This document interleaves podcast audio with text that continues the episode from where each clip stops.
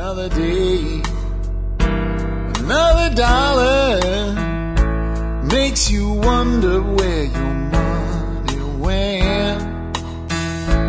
You can scream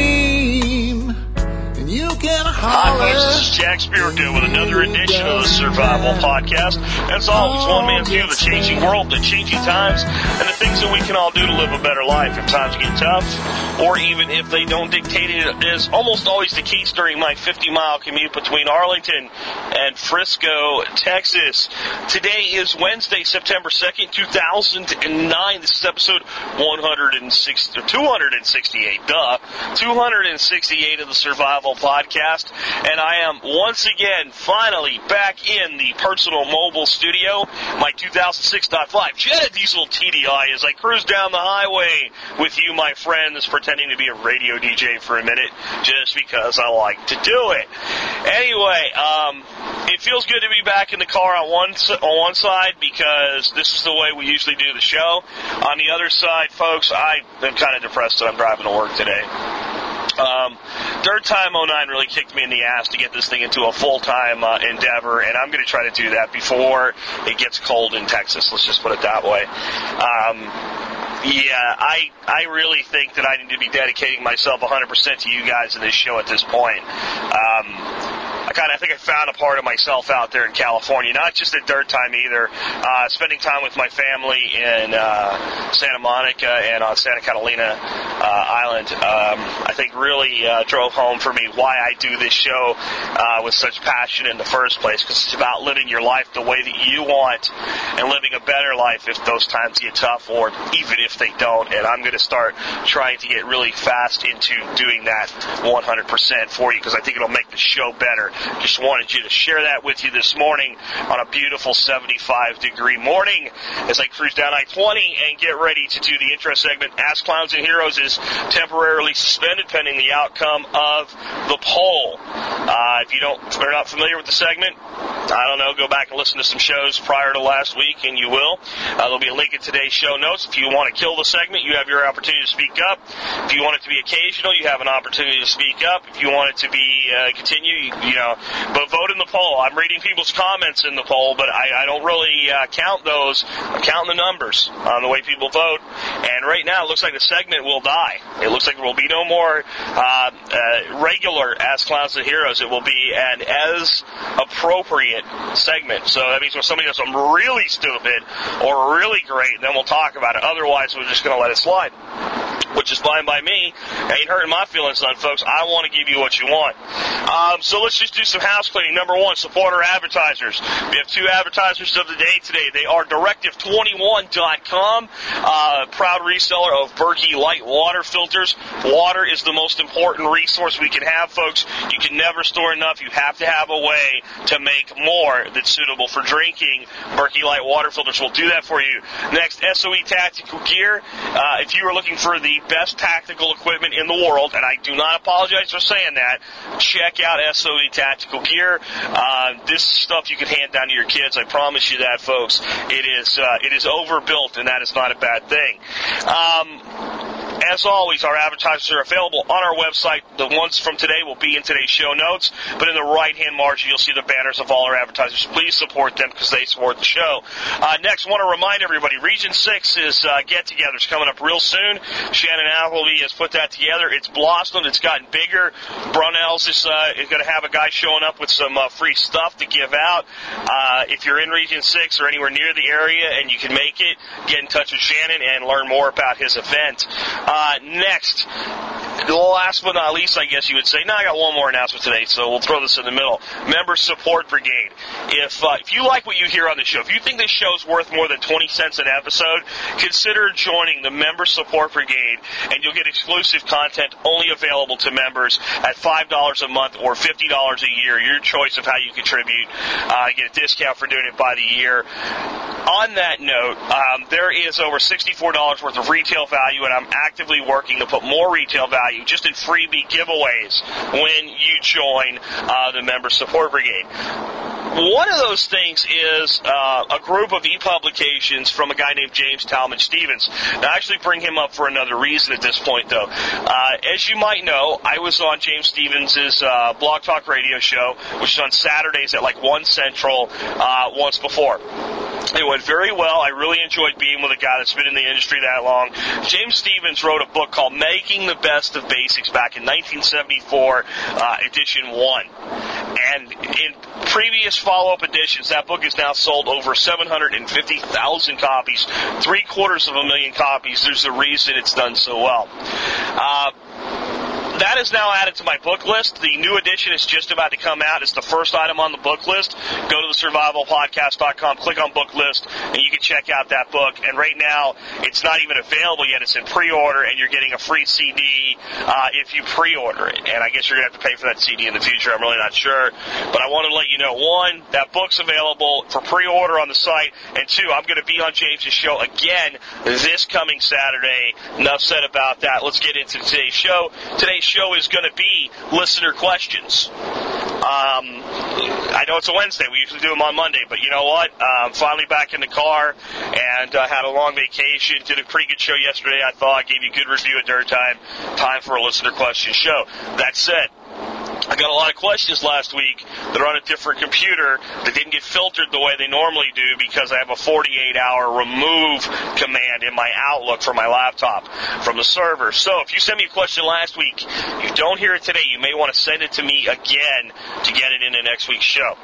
Okay, first one's kind of a tough question, folks. Guy writes me an email and he says, Hey, I, I listen to the way you talk now about the way that uh, our, uh, our government's being managed, uh, the effect that it has on the military, the things you think are going to go wrong in Afghanistan, etc. And uh, you don't sound real happy with the way things are going there. However, when you talk about your military experience, you look back on it very fondly, and uh, it seems to be a big part of what shaped your life today. Would you advise a young person today to go in the military or not? Folks, that is a tough question for me.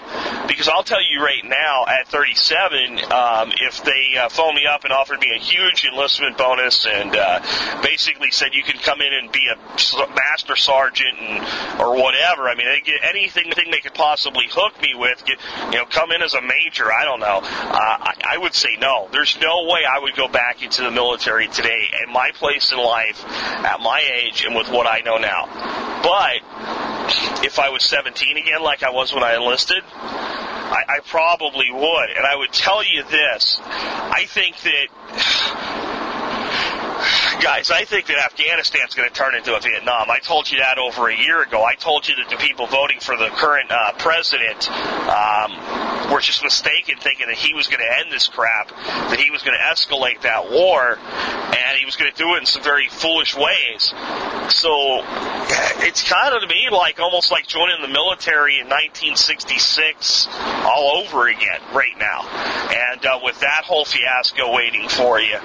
So I, I don't know. All I can tell you is that every individual has to make their own decisions, and there's certainly jobs you can get in the military where you'll minimize the potential to uh, to be in harm's way. That's always been the case, but certainly some jobs you could take in the military to minimize your odds of even being in Afghanistan. I guess. Um, you got to make your own choice on that. But this is what I will tell you. I would not be the man I am without my three years of service in the United States Army Airborne. Uh, it changed who I am forever, and while I would not go back, I would not give it back. Um, I gave those three years of my life willingly.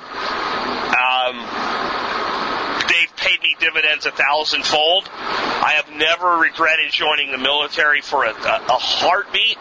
Um, so you got to make your own choice there. I'll tell you what. This is this is what I would tell you. Um, any young man that would look at the military right now and say, this is not the place for me, I'd shake your hand and say, find another way to serve your country then.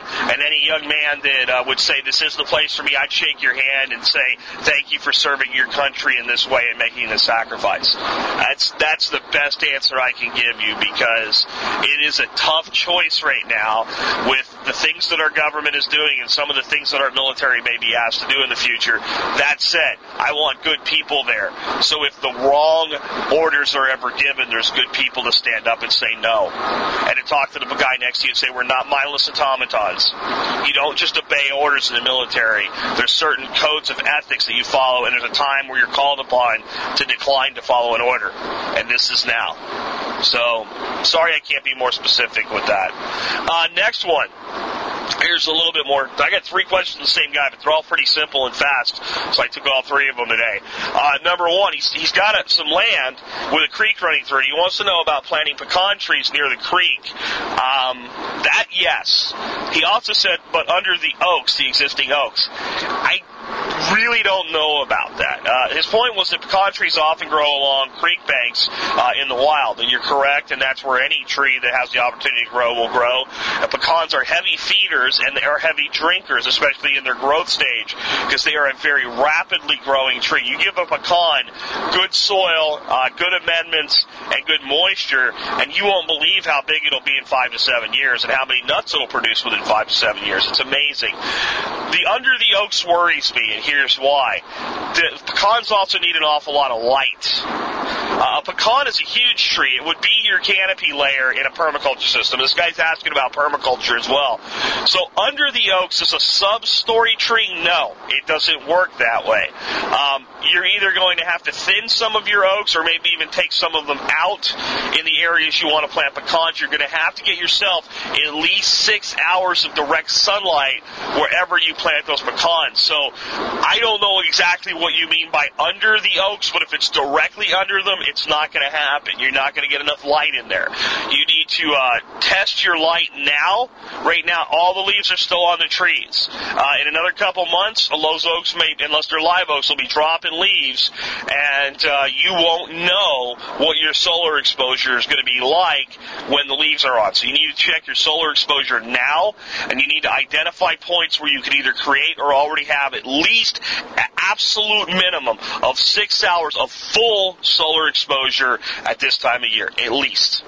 Without that, you're going to have an awful lot of problems growing pecans.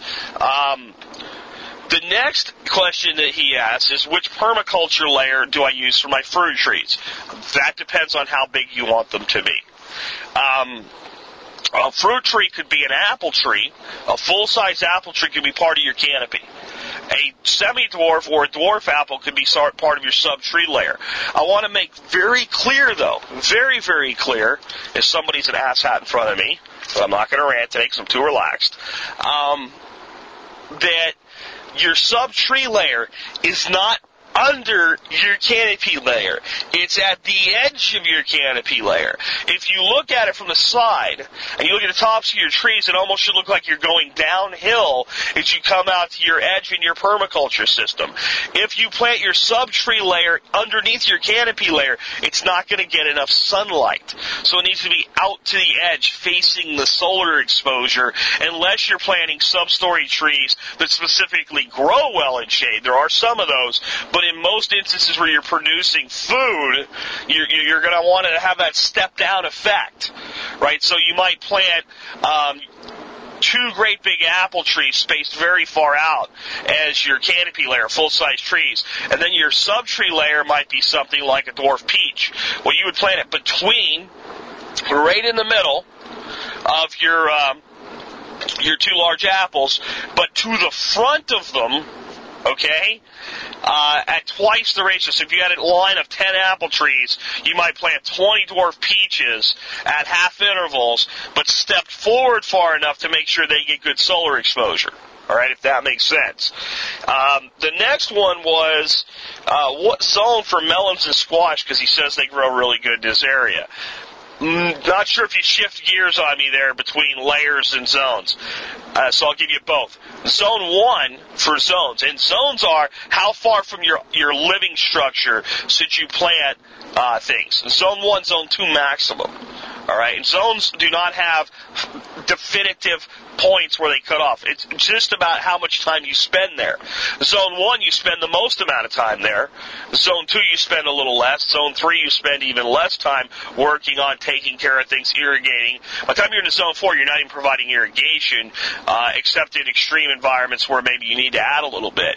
You're going out and pruning and messing around a little bit, and you know you're kind of in the beginning of your canopy layer of your, your food producing trees, or in a backyard, your bushes and your shrubs. Okay. Zone 5, you don't touch at all. So for things like melons, those are part of your garden vegetables, right? So they go in zone one. Those should get the most amount of care. Those should be as close to your dwelling as possible. If you want layer, it's your herbaceous layer. Just because that's what the plant is. They're herbaceous plants. So uh, I'm not sure which one you were really looking for there, so I gave you both. All right, let's shift gears with a totally different question and kind of a cool question. He says, uh, guy writes, "It's what about prepping for our vices?" By vices, he means cigarettes, beer, and coffee. It's, or you know, smokes, caffeine, and and, uh, and booze. Right?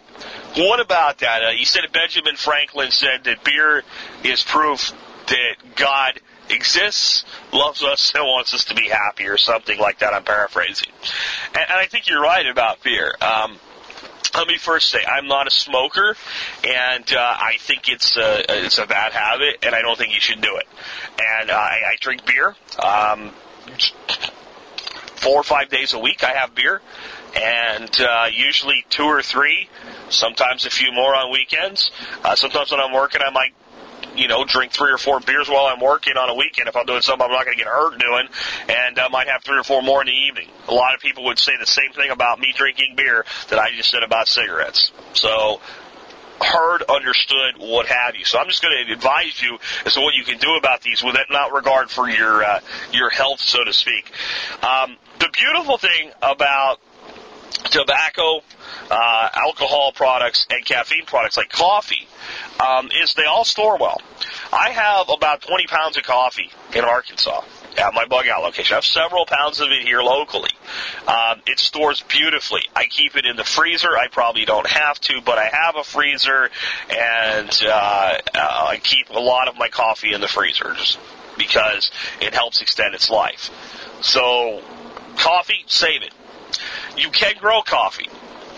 You can grow coffee, coffee anywhere in the United States, especially if you have a greenhouse or someplace inside where you can bring the plant in when the temperature gets too low for it, down into the freezing range. Uh, it will be almost impossible for you unless you live in the most southern parts of the United States and take some real extreme measures uh, outside of container gardening to grow enough coffee to have a cup of coffee every day but you can grow some coffee so that you have some available, and then you can do things to stretch your coffee. If you grow, let's say, a highly caffeinated variety of coffee, and you do an espresso roast to it, maybe you then mix it half and half with. Uh, you could actually grind acorns and roast them and make a reasonable coffee substitute. You can do the same thing by roasting chicory root, so you might be able to do a third, a third, a third with those three ingredients, and come out and extend the life of your coffee and still have some real caffeine in it.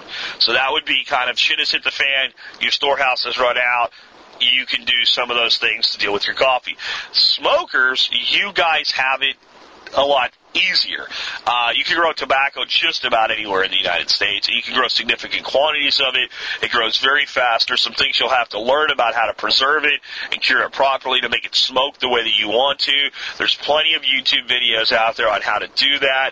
Uh, it is kind of a long, drawn out process. I'd like to learn a little bit more about it because I sort of fibbed to you when I said I don't smoke. I don't smoke cigarettes. I do smoke cigars. I smoke a cigar about maybe once a month, and not even that much anymore because my wife complains about the way I smell.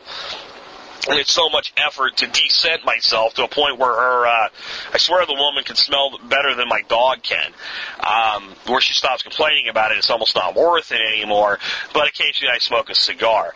Um, I've smoked a pipe occasionally. I kind of like that. So I'd like to learn how to uh, to cure tobacco for pipe smoking, and I think it is quite different uh, than curing tobacco for cigarette smoking. Because every time I've handled pipe tobacco, it seems a little bit more moist than cigarette tobacco. I know it blows it burns at a lower temperature. And for you smokers, the big thing that makes tobacco so dangerous to you is how hot a cigarette burns right? Inhaling to your lungs hurts too, and most pipe smokers and cigar smokers don't do that. But trust me, some of it, secondhand smoke, right? Can be dangerous. Then first-hand tobacco uh, smoke from a pipe uh, obviously can be dangerous, or from a cigar obviously can be dangerous. The big difference though is how hot that thin, very dry cigarette burns compared to a semi-moist um, cigar or pipe with a much larger uh, surface area that's burning at one time, lower temperature. That high temperature creates an awful lot of the toxins and carcinogens at higher levels. It also intensifies the absorption of the nicotine, which is what makes it so freaking addictive. That's why your guy that smokes five cigars in five days, right, doesn't smoke a cigar the sixth day and doesn't care and the guy that smokes cigarettes for five days for the first time starts having withdrawal effects right away. If you don't believe me, I'm sorry, that's the way it works. So consider alternative methods of smoking if you're a smoker, and, and maybe that will help you with your health issues there. But that's what I can say with that. Um, beer and other alcohol products are easy to make. Uh, one of the uh, the oldest tablets uh, with writing on it in the world is a recipe from Sumeria for making beer. If they could make it in Sumeria back then, we can make it now. You need grain, uh, hops, yeast, and water. Store those things, and you can make all the beer you want. You can go buy a bunch of beer and store it. Beer stores extremely long term. That's one of the reasons it was considered so valuable before refrigeration. Some of the formats that beer are made in were specifically designed to address temperature extremes. Um, take um, uh, British uh, uh, IPA India Pale Ale. Uh, now, it's India. You would think it's from India. Well, no, it's from Britain. Uh, but it went to India back when Britain had a bunch of colonies in India. And what they would do is they would load all of this uh, ale up on a ship, and there was no Suez Canal. So how does a ship get from uh, England to India? Well, it sw- sw- uh, sails all the way around Africa and back up. And it goes through massive temperature changes, and it takes a long ass time to get there with no refrigeration. This is the 17 and 1800s. So it would come in and it would have kind of an off taste to it. It wouldn't be dangerous or bad for you, but the soldiers that it was being sent to didn't really enjoy it as much. So what did they do? They added more hops. The hops produce an alpha acid. That's that bitterness that you taste. Well, that alpha acid is an extremely good preservative. So they hopped it at a higher rate. The beer tasted more bitter, but the bitter was a lot more acceptable than the off taste, and it became its own distinctive style. But it was specifically designed for storing for longer uh, term under greater temperature extremes. As a home brewer, you can do a lot of that for yourself. Mead maker, wine maker, you can do all that. So my my thought on that is take up these hobbies of making beer, uh, wines, and meads, and uh, you're not allowed to distill alcohol. Just let me just say that uh, in a shit at the fan, uh, knowing how to do it might be highly advantageous because it could be used not only to make alcohol for barter, but alcohol that could run vehicles. So, you know, it might be a good skill to know how to do, but you certainly should not be doing it now unless you want, as the moonshiners say, the revenuers showing up. So there is my thoughts on prepping for your vices. Uh, another uh, person writes in, and I think it was a lady, I don't remember now, but asked, or it was a guy asking for his wife, I think. Uh, whatever, doesn't matter. The question's what's important. Uh, do I have any advice on making cooking uh, recipes more bug out friendly? Yeah, I do. Uh, first of all, there is a survival podcast cookbook being made right now. It's being contributed to by a lot of listeners. It's in our forum. I'll try to find the thread and post a link to it. And basically, it's some listener. I have nothing to do with this, folks. The listeners took some initiative uh, and just started to assemble these recipes. And when it's done, it's going to be compiled and made available in some format. I really don't know which format, um, but I think that might give you a lot of. And there's already a lot of stuff there uh, being submitted, so you can take a look at that. And those are people that are all prepper minded, so that may give you some ideas. My other thought is though, remember my you know constant plea to you with storing food: store what you eat, eat what you store. So start looking at the things that you cook every day right now that are not bug out friendly. And say to yourself, which ingredients are not bug out friendly? And look for substitute ingredients that store for a long term especially if they're dehydrated, and try using substitutions and make a meal once in a while using those substitutions. So let's say that one of your favorite meals, like mine, is chicken enchiladas. And let's say that, like me, you want to make your chicken enchiladas very authentic so that you start out with a small chicken, whole chicken, and you smoke it over mesquite on your grill, and then you shred it all up and you use that chicken meat for making your chicken enchiladas. Now what you'll notice is tortillas have great shelf life. Um, using peppers and things, there's a, many, a million ways to store peppers, tomato sauces, cheeses, all of those things can store well without refrigeration or with minimal refrigeration. Or they have substitutes that will do very well for you. The only thing that really hampers you in making chicken enchiladas without having a refrigerator is the chicken. So, make your exact same recipe and substitute in canned chicken. Canned chicken's actually some pretty good stuff. Try a drop or two of liquid smoke. It will never be the same as smoking that whole bird over mesquite to make your chicken enchiladas. You won't have the bones left over to make a soup out of. But you'll get the experience and it'll actually be faster and easier to do. See how many different meals you can do that with. I would also tell you that if you start small with purchases from people like Provident Pantry, uh, Mountain House, Yoder's, buying their dehydrated and long-term storage meats, and try to use little bits of them here and there and come up with recipes and be creative, you're going to find a lot of things that you can do as well for yourself. So you might go out and buy some of the sausage crumbles uh, from Mountain House. Those are actually pretty good. And experiment with what, using fresh, dry ingredients like wheat. Grind your own wheat, make your own pizza crust. Right? Use uh, dehydrated cheese, canned tomato sauce, and the ch- sausage crumbles. Make yourself a pizza. But but don't just get the stuff. Get small quantities of the stuff. One can of this, one can of that, and try making it. Tweak it. Get it to be really good where you actually look forward to eating it once in a while. And even those long-term storage goods, then you can rotate them and actually use them instead of keeping them for 10 years and then giving them to a homeless shelter. All right, because that's what a lot of people end up doing because they never learn to use those long-term storage goods. So your number one way to improve recipes from your bug-out food is to use it creatively and take the stuff that you're already making and try substitutions with it. Dehydrated vegetables is a great place to start as well, even if you don't have a garden yet. Go out to the store um, and either make yourself up a little solar dehydrator, or just set some screens up in your backyard in the sun, uh, or buy yourself an electric dehydrator and go out and buy a bunch of green beans and carrots and different vegetables that you use anyway. Blanch them, dehydrate them, put them in jars, and start using them in your cooking. Uh, check out Dehydrate the Store's YouTube channel for information on that. She does a great job on that. No reason for me to uh, reinvent the wheel with that. So uh, those are the best that I can do for you there. Uh, let's go ahead and take the next question. Here's an easy one, but it may be one that other people have questions about, so I'll go ahead and answer it. Um, someone writes me and says, "Why is Indiana in Zone Four and Texas in Zone 5? Uh, I went to the EPA's website, and uh, in the EPA's website, Indiana is Zone Five. Uh, that's because the zones and what she's talking about, folks, is zones for survival podcast. If you go to our forum on the on the boards, there's a section on regional boards for people to, to live closer together, to organize events, do get-togethers, just do meetups at a coffee shop, what have you. And we broke them down into zones. Uh, zones one through 12 or 9, I don't know what it is, uh, whatever it ended up being. And, uh, well, the reason that it doesn't match up with the EPA zones is we didn't use the EPA zone map uh, when we created the zones. So that map means absolutely nothing to us. Uh, we actually ended up using the FEMA map to a degree. And we did that because it was there and it was expedient and it seemed to make geographic sense to a degree.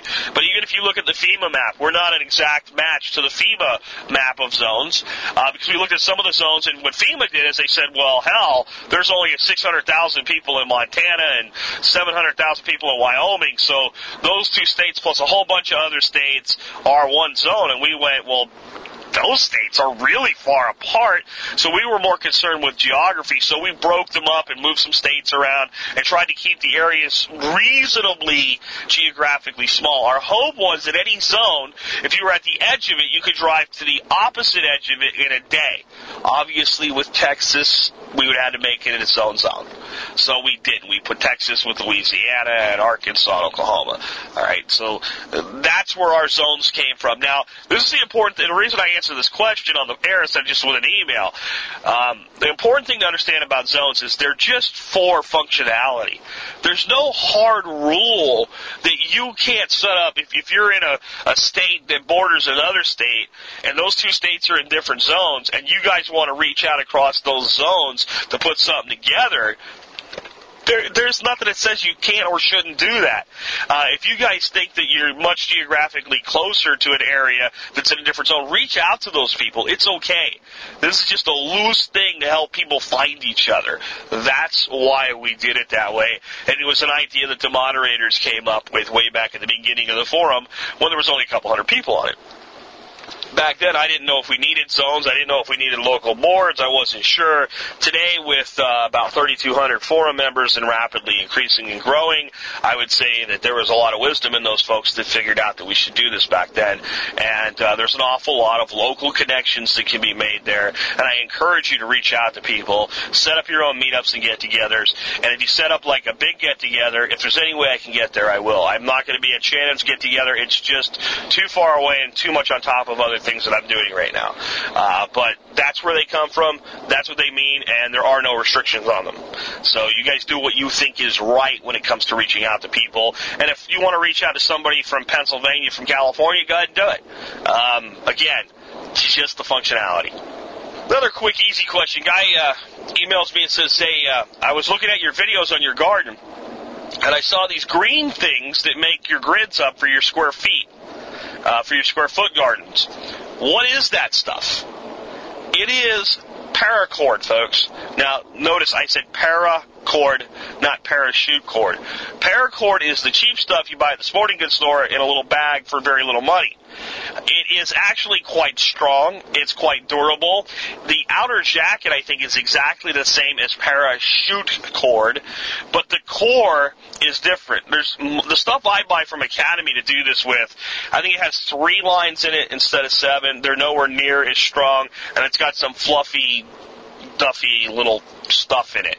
Um, so it's inexpensive, but it's quite durable. And all I do is I tie a knot in the end of it, and I take a staple gun and I staple it on the outside of the raised bed where I want it. I pull it across the other side, I stretch it a bit, figure out where the knot needs to go, tie knot on the other end, and I run a staple gun on it that side. And I take the loose ends and fold them over and put a couple staples in them. And uh, some of them have been out there for two seasons now; they look brand new. So I tried a bunch of different things for my uh, my grid squares, and that's what I ended up liking best. I don't. Mel recommends you use things like lattice, uh, or even use the uh, like old blinds or things like that. Uh, something hard. I don't like something hard. I like the uh, the rope because when I'm putting mulch down or pulling mulch up, it's very easy to move it when I'm putting the mulch in and do any or like pulling stuff back or planting things. It's really easy to shift it without throwing everything out of kilter. So that's what I use, and that's why. That's the answer to that question. Let's uh, let's go to the next question. Someone also asked me about making my own ammo. Have I ever discussed making your own ammo? Is it worth it and is it dangerous? I'm assuming, and I could be wrong here, but I'm assuming by making your own ammo, you mean reloading and or bullet casting. The answer to both of those is they're absolutely worth it. They're valuable skills to have, and if done according to uh, standards and procedures, they're absolutely not dangerous activities. They, they, there's dangers that go with them.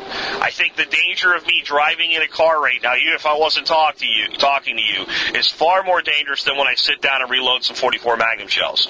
There are certain procedures that you have to follow.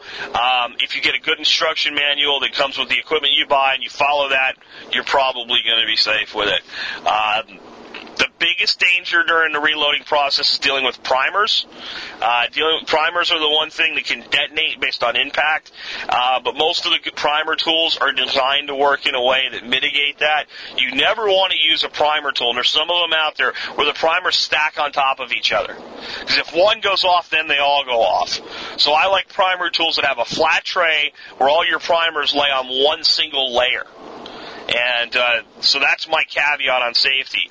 It is worth it for a variety of reasons. One, it's much easier to store a large quantity of powder and components than it is to store a large quantity of fully loaded ammunition because each case can be reused many times over, and the case is the most bulky component. So if you had 500 brass cases uh, of a particular round, it may be the equivalent easily of 50,000 rounds of ammunition, but only take up about 10% of the space for the case. So I think for, for, for that reason alone, it's worth it. Secondly, you can definitely save money by reloading ammunition, especially with the way that ammunition prices have gone uh, recently. Uh, third, it's just a great hobby. It's something that you'll, I promise you, if you take the time to teach yourself reloading, you'll enjoy doing it. Uh, one of the big things you need to keep it safe, though, is a dedicated space or area, even if it's not always that dedicated space or area. If it's a table that you unfold and put all your presses on and everything when you're going to do it, but while you're reloading, that space is for reloading and reloading only. You need a good journal. You need to document and label everything you do. Follow those rules. You're not going to have a problem with safety, and you're going to get a lot more consistent and better results. You can also lo- load ammunition that is way more accurate uh, than anything you can buy in the store for your individual guns by tailoring things and doing what's called neck sizing only for your rifle loading. Uh, neck sizing means you take your 30-06 round, you shoot it out of your gun. Well, that brass case changes shape. There's two ways to size that case. One is full length resizing. That makes it just like it was when it came out of the box. So it can go into any gun anywhere. It'll chamber and fit well. Then there's neck sizing. That means that the part that holds the bullet is the only part that you resize. When you resize the neck only and you put it back into the same gun that fired it, you have a custom fit round. Your alignment is precise and perfect. Because of that, eventually by tweaking it and playing with loadings and rounds and powders and bullets, you can make an ammunition that will fire in that individual gun far more accurately than anything you'll ever buy from the shelf. And that is one of the great reasons to reload. Uh, it's also a big self-sufficiency thing with me. I think it's a very, very valuable uh, thing for self-sufficiency. I love Lee equipment. It's very affordable. It's the least expensive stuff out there, and I believe it's as well made as anything else. I'm a big believer in buy the best you can afford. And uh, that would lead a lot of people to buy more expensive reloading equipment. Since I've used Lee equipment, and continue to use Lee equipment, I can tell you it's the best there is out there as far as its functionality, its usefulness, and its value. So it's not just cost, but cost to value ratio for me there. There's one component that Lee makes I don't really like and that's their powder measure. I've always had problems with their powder measure. It's a shame because their powder measure has what I call useful markings on it. Uh, the, there's, it's marked in cubic centimeters, and it's very easy to set your charge using a little chart, and your powder is, you know, you know, bullseye, and bullseye size is dot zero zero whatever, and you figure out exactly how much cubic centimeters. So it's very easy to set the powder measure, and then check it once or twice with the scale. My problem with their powder measure is I've always had powder, I've had two different ones now leak out the side of that powder measure. And to me, it's affecting my charge that I'm throwing because some of that powder is supposed to be in the little gauge deal. And it's not going there, it's falling out of my desk. So I am going to probably buy, I, I think it's RCBS makes it, but there's a powder and a scale combination that's completely computerized. You put the little scale next to the measure right? And you push a button and it throws the powder onto the scale and the scale wirelessly communicates to the measure and tells it when to shut itself off. You get exact charge, charge, charge, charge. It's more expensive than a full set with, with Lee. You could definitely start with the perfect powder measure. You're not going to get any kind of problems with it. Uh, but just my meticulous nature when I'm doing something like that, I want more accuracy and I am probably going to go ahead and buy that set. Uh, probably not until we move just because it's one more thing to move. Uh, but I wanted you to know that as well about that subject. Last question of the day. Guy writes me, says, Jack, I don't want you weaseling out of this. I want one and only one recommendation. If I'm going to go buy a 22 rifle, what would you recommend if I'm going to go buy it right away and I just need one recommendation? Well, sir, um, if you didn't want me to weasel out, you should have been more specific than that. If you would have given me the action that you're most interested in having, bolt, semi-auto, lever, what have you, I would have been able to give you a single recommendation. You did not. So watch me give you four recommendations and have it sound like one, just because I can. But no, just because I want to actually give you a full answer. But I will give you a single gun um, for each action. The other two will just kind of fall in there accidentally. Watch this. So there's three main, uh, there's four main actions for a 22: bolt, semi-auto, lever, and pump. The most popular two are uh, semi-auto and bolt. So I'm going to throw out lever and pump. Just not going to consider them at all. In the bolt, I have no problem telling you that it would be the Marlin Model 25. I have a Marlin Model 25 that has got to be over 20 years old. My uncle had a Marlin Model 60. I no, that was not a 60. I don't remember what it was now. It was the predecessor to the Model 25. It looked just like my gun, but it didn't have a grooved receiver for a scope, and uh, it even took the same clip. Uh, it's a clip-fed bolt-action seven-round clip uh, rifle. The Marlin Model 25 It took the same clip mine did, and his gun was at least 40 years old 20 years ago when I got mine. I used to take both of them out and shoot them. They both shot, okay, good enough to drill out a soda pop top at 50 yards if you did your job. You could hit a soda pop top every time at 50 yards. They're both basically the same gun. They're both basically the Model 25. One was just an older model number. There's two guns in this. Okay. My son, about 10 years ago, I went out and bought him a Marlin 15Y. The 15Y is a single shot version of the Model 25. Okay? Uh, absolutely same thing. Even this little scaled down gun, uh, drilling out soda pop tops at 50 yards. So all of those are basically the Model 25. So with a bolt, have no doubt that for value, accuracy, dependability, history, everything that matters, and the ease of use of a clip magazine, so that if you fire one or two shots, you want to top off without opening the bolt, or just swap your magazines, what have you. Um, that it is the absolute best value out there if you're going to buy a 22 in bolt action. There's beautiful bolt action guns out there, but utility value, uh, very inexpensive, very reliable, very accurate, and if everything in my house was burning and I could grab one gun trust me, I'd let some of those expensive ones burn. I'd grab that Model 25 because I carried it when I was a 13 year old boy chasing rabbits, and it was exciting to me back then to chase a rabbit as chasing a trophy whitetail is today. And that gun made those memories because of its dependability, reliability, and accuracy. So Model 25 for the Bolt. Semi-auto.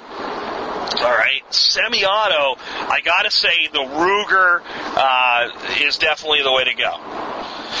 For complete value and cost, I, I would kind of defer back to Marlin and go with the Model 60 tube-fed semi-auto uh, rifle. Very, very accurate. Probably more accurate than the 1022. But if you if you're going to force me to pick one over the other, I'm going to pick the Ruger 1022. And here's a variety of reasons why absolutely drop dead reliable. Maybe not as accurate as some of the other semi-autos, but hey, for shooting squirrel heads, more than accurate enough out to 50 yards and beyond. Generally, you will not shoot as good as the rifle will. Uh, the 10 round rotary clip magazine that fits flush and doesn't dig into your back like my Model 25's magazine can, absolutely, positively uh, a great benefit. The accessories available for the 1022 give you the ability to leave it plain Jane or change it in any configuration imaginable. And that flexibility, if you're going to buy just one 22 rifle, uh, probably makes it my number one recommendation, period except that you won't get me to give you my 25 for that Ruger 1022. But I own both a 1022 and a 25, and if you said I'll give you one gun, you could pick between another 25 or another 1022. I would take a second 1022. So there's your answer with four guns named and mentioned in it. Um, depends on what action you want. Uh, but if you really wanted to press me and say, I'm just going to buy a 22 rifle, what do I buy? I'd say a 1022, um, unless you just want a bolt. And that kind of wraps things up at about 43 minutes today. I think this was a good show. It got me back into the swing of things. I'll come up with something new to you tomorrow. For new for you tomorrow. Jeez, folks. Got to get my timing and my uh, my enunciation back a little bit here, I guess. Uh, but I will come up with a new subject for you tomorrow. Until then, this has been Jack Spirko with another edition of the Survival Podcast, helping you figure out how to live that better life if times get tough, or even if they don't. You can holler, it really doesn't matter, cause it all gets spent.